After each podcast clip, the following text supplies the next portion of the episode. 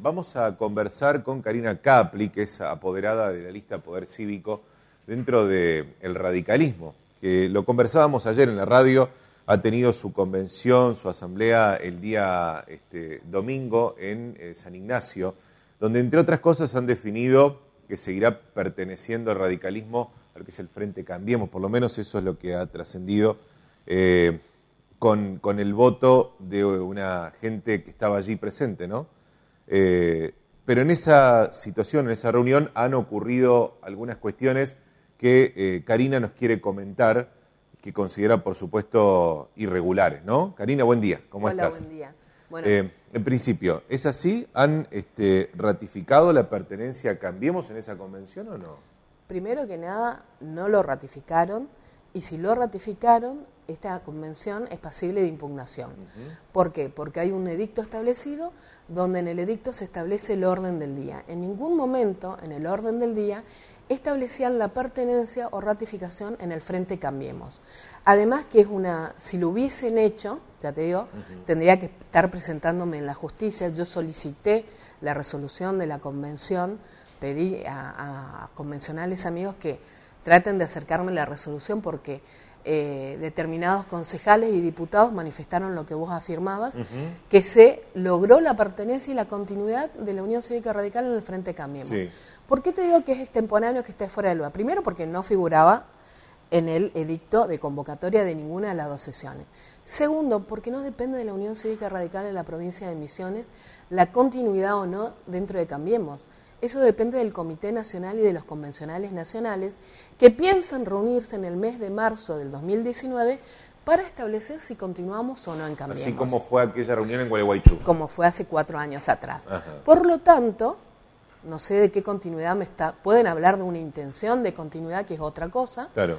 Pero no pueden arrogarse una facultad que no le corresponde a ellos. Claro, pero el oficialismo radical dijo eso. Bueno, pero el oficialismo radical vive diciendo tantas cosas y yo creo que se creen sus propias mentiras, porque yo lo escuchaba a Francisco Fonseca hablando en el discurso cuando él decía que dentro de la Unión Cívica Radical todos tenemos la palabra, que todos podemos discutir dentro de, nuestro partido, que ellos jamás, jamás salieron a los medios a contestar ninguna de las manifestaciones que nosotros eh, hacíamos delante de otros medios. Entonces, yo te juro, digo, no, no pueden ser tan caraduras, creerse su propia mentira, porque a mí, eh, en dos ocasiones, en una ocasión, haciéndome una entrevista a un colega tuyo, eh, me dice, mira, Karina, mientras vos estás saliendo al aire, Martín Arjol está diciendo eh, que sos una mentirosa, que todo lo que vos decís es mentira. Entonces yo lo le contesto en ese momento a Mario Samaniego y le digo, mira Mario, no importa que diga lo que quiera. En la justicia se va a determinar quién es el mentiroso y él es quién es el que miente. En otro momento, en un programa de radio, eh, eh, Pablo Velázquez también dice, no, no, no me meto en la interna, no lo hago. Y sin embargo, el 29 de octubre se mentió dentro de la interna, dijo que los que íbamos en la interna éramos personas sin historia ni trabajo, y en ese programa, que era un programa, si bien eh, de radio eh, en directo, se transmitía en, un, en, otro canal en forma diferida, yo saco las fotos y le muestro, esta es la gente sin trabajo que trabajó en tu campaña y en la campaña de tantos otros dirigentes. Entonces un poco más de respeto a los afiliados y a la militancia, eh, que por más que no condice con las ideas del oficialismo partidario, son radicales. ¿Hubieron hechos de violencia en qué sentido? Eh, yo, lo divido en tres etapas, ¿no? En un momento determinado me acerco a la veedora y le digo... Esto ya es lo que ocurrió el domingo, digamos. Eh, obviamente, lo que ocurrió... En San Ignacio. sí, pero todo, todo lo que te comenté es de acuerdo a lo que ocurrió el domingo. El, me acerco a la veedora y le pregunto, eh, doctora, ¿llegaron al quórum? ¿Cuánto está? Estaba el presidente de la Junta Electoral, Lucio Di Pietro, que fue el que convalidó todos los hechos de corrupción demostrados en la justicia, y de forma poco agradable me dice, rajada acá, rajada acá. o sea, semejante, para mí, agresión y contestación. Le digo, ¿pero por qué? O sea, ¿qué te pasa? ¿Por qué rajada acá, rajada acá? Me, le digo, pues encima no iba la pregunta dirigida, iba la veedora.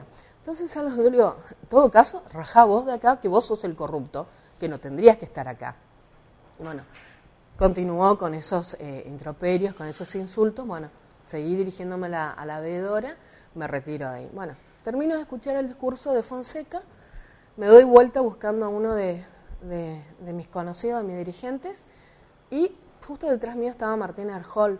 Entonces Martín eh, agarra y me dice, hola Karina, ay, hola Martín, ¿cómo estás? ¿Qué bueno, saludamos cordialmente. En un momento determinado le mira Martín, decile a tu amigo que no mienta, porque tanto vos como Pablo sí se metieron, sí contestaron y de la peor manera.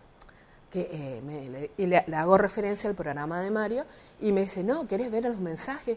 No, no, Martín, yo no quiero ver absolutamente nada, yo simplemente quiero que digan la verdad. Y él insistía con querer mostrarme, y yo le digo, no voy a ver, entre creerte a vos y creerle a Mario Semenigo, lo le creo a Mario, le digo.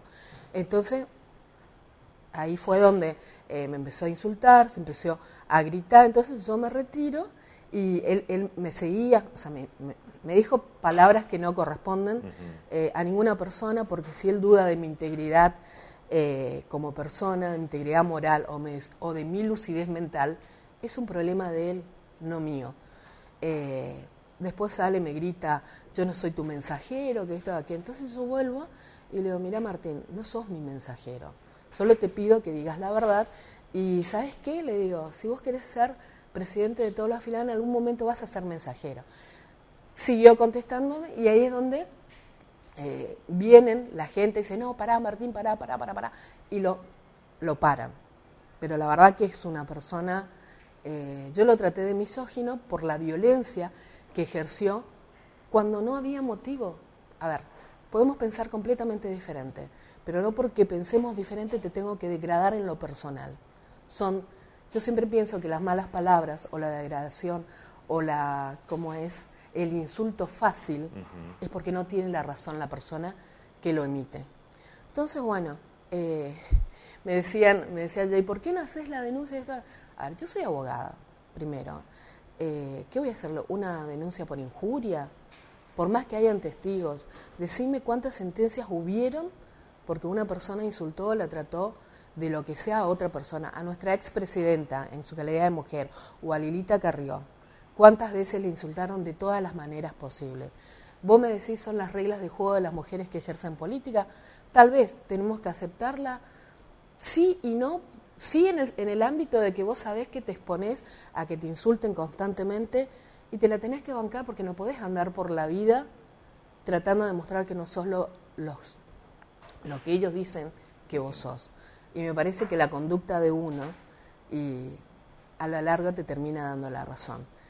Después, eh, yo, por eso te decía, yo marco tres momentos de violencia que, que en lo personal yo lo viví fue prácticamente al, eh, al, finalizar la discusión del debate de la reforma de los artículos, habían, yo no, no, iba a hablar, no iba a hacer absolutamente nada, pero había afiliados que querían hablar, querían hablar, nunca le daban la palabra, y a Dios gracias sí, tengo una voz potente, físicamente, ¿viste? soy un poco grandota, por no decir otra cosa, eh, tengo una voz potente y siempre eh, me hago sentir a de la voz, porque nosotros estamos en el fondo del salón, y le digo, por favor, den la palabra que están pidiendo.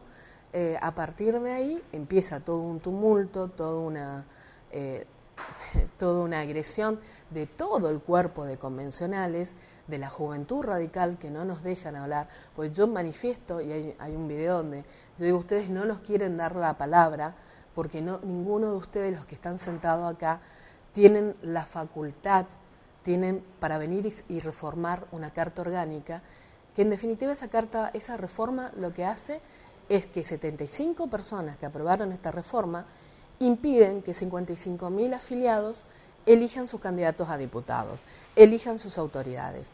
Y, la pregunta que yo hago, eh, ¿con qué facultades, con qué legalidad? ¿Eh? Va, mejor dicho, tienen legalidad institucional, por así decirlo, pero no legitimidad, porque la legitimidad te lo da el voto del afiliado y tanto el Comité Provincial de Fonseca y esta convención fue lograda por consenso, no por el voto del afiliado. Karina, esta, eh, este encuentro que se hizo el domingo, este, vos decías que no tendría que haberse llevado a cabo porque había eh, bueno, por ejemplo, la, la prórroga que se dio de mandato de las autoridades, había un proceso judicial en marcha que tendría que haber sido respetado, ¿no es cierto? Bueno, el proceso en marcha tiene una primera instancia que nosotros la habíamos ganado, que la jueza le dice al Comité Provincia, señor, vuelva a convocar a elecciones, internas.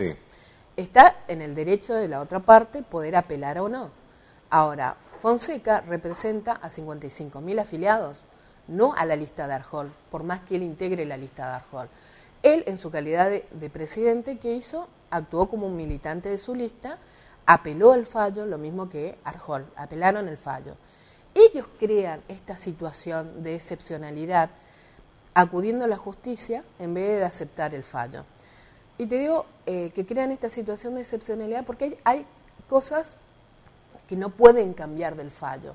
Quedó demostrado en el fallo que ellos no cumplieron con la paridad de género en el Comité Provincia, en el Comité Posada, en la Convención de Posada, que presentaron planillas sin avales, que en cuatro planillas eh, presentaron nombres de determinadas personas eh, cuatro personas con diferentes caligrafía y diferentes firmas, que eso se va a investigar posteriormente. Eh, se presentaron candidaturas que, eran incompatibles, un presidente a comité comunal con, con, la candidatura de convencional, que no está permitida en nuestra Carta Orgánica. Todas esas irregularidades no eran subsanables, que o oh casualidad la Junta Electoral nunca las revisó, nunca las vio, nunca las cuestionó. Ellos tenían tres apoderados y sin embargo sus apoderados no firmaban las planillas de avales, que es un requisito que se establece. Al establecerse todas esas irregularidades, la jueza falla a favor nuestro y le dice convoca elecciones. Ellos apelan a la Cámara Nacional Electoral y, e, y perdón dicho, eh, hacen eh, la reserva a la Corte Suprema de Justicia, sabiendo que el fallo puede ser ratificado en la Cámara Nacional Electoral, quieren acudir a la Corte Suprema de Justicia. Imagínate que ni siquiera acudieron al reclamo de la banca de las minorías a la Corte Suprema de Justicia, pero en esta interna sí acuden a la Corte Suprema de Justicia, que como vos sabés no tiene tiempo de dictar una sentencia y llegado su momento, ¿qué es más importante? Eh, ¿Una interna de la Unión Cívica Radical de la provincia de Misiones o eh, el cálculo de la jubilación. Claro, los temas importantes que tiene el país. Mil veces. Karina, ¿qué pensás, para, para, terminar la nota, qué pensás que va a suceder con el radicalismo eh, en la previa de un año electoral, ¿no? Porque se viene el 2019, eh, tendrán que tener un candidato a gobernador en la provincia, este, bueno, estarán también los que apoyen a lo que es Cambiemos a nivel nacional. ¿Va a ir dividido este radicalismo, digamos, en el año que viene? ¿Crees vos? Por esto, digo, por toda esta situación. Fíjate vos que este grupo oficialista siempre gana dentro del partido. Y hacete la pregunta, ¿por qué no gana fuera del partido? ¿Por qué no, no, no, no tiene convocatoria dentro de la sociedad o del pueblo misionero? Gana dentro del partido porque tiene la maquinaria aceitada de, eh, no sé si corrupción o facilidades de que siempre las cuestiones, los candidatos ellos son elegidos. Fuera del partido no tienen una convocatoria una aceptación de la gente porque siempre son lo mismo. Cuando solicitan alternancia de poder para afuera, dentro del comité no lo hacen. Cuando piden eh, respeto a las minorías, dentro de la Unión Cívica Radical no se aceptan las minorías. Cuando se pide el respeto, o como hoy leía en el Facebook, eh, que la Juventud Radical eh, apoyaba la lucha de las mujeres, la Juventud Radical empezó a cantarme para que yo deje de gritar que están matando la democracia en el partido, solo porque no me dejaron hablar. Entonces, ¿de qué respeto, de qué lucha? Ahora, dicho esto, ellos pueden pretender tener candidatos impuestos a dedos por este comité, eh, comité provincia ratificada por esta convención, que el mandato se lo ratifican por un año. O sea, que pase todo el proceso electoral, así ellos pueden tener el sello y la forma de negociar lo que ellos quieran dentro, del, dentro y en nombre del partido. Ahora bien, eh, el afiliado es libre de votar a quien quiera, se dan cuenta de estas maniobras, de este oficialismo, que hace años viene obteniendo exactamente los mismos resultados. ¿Qué resultados obtienen? Dos o tres diputados en la Cámara de Diputados, casi no obtienen concejales, ningún intendente en, la provincia. Eh, acá en Posada, sí, bueno, eh, tenemos cuatro concejales, que, es la excepción, por así decirlo. Pero fuera de eso, ¿qué, ¿qué imagen crees vos que otorga el radicalismo a la sociedad o al afiliado mismo? Eh, esta situación, eh, de alguna manera, también ratifica que el radicalismo no va a pelear por un candidato a gobernador en Misiones el año que viene, sino más bien que el PRO le va a imponer el suyo. Mirá, es lo que dicen, eh, no solo que el PRO le va a imponer el suyo, sino que esta reforma de la Carta Orgánica es a medida del PRO. Durante todo el año escuchamos, y a mí me lo preguntaban varias veces, eh, ¿el oficialismo partidario responde a las órdenes directas del PRO, eh, de Schiavoni? Y la verdad que yo no sé porque nunca estoy en conversación ni con Schiavoni ni, ni en contacto con este oficialismo porque todo lo contrario, me, lo, me diferencio profundamente de ellos. Eh, hasta de cambiemos en lo que son las, las cuestiones de gobierno, las medidas de gobierno a nivel nacional. Ahora bien, todo parecería que sí, porque la reforma que se hizo, que se aprobó este domingo, apunta a eso, a que sea Schiavoni, a que sea Puerta, los que terminen definiendo quiénes van a ser nuestros candidatos a diputados. Si permiten eso, ¿qué te espera que defina eh, cómo es Schiavoni quién va a ser el candidato a gobernador o quién va a ser el vice. Entonces es lamentable. Por un lado te dan el discurso que hay externos que se quieren meter dentro del partido y son ellos los que dan la llave para que esos externos se metan. Karina, gracias. ¿eh? No, gracias a ustedes. Karina Capli está apoderada de una de las listas internas del radicalismo Poder Cívico, conversando con nosotros sobre este, lo que ha sucedido el domingo en San Ignacio, eh, en la reunión que han tenido los radicales y donde, como decía Karina, han votado, los que han estado allí, una prórroga de mandato por un año más de las actuales autoridades. Lo escuchás en Radio Libertad. Lo lees en Misiones Online.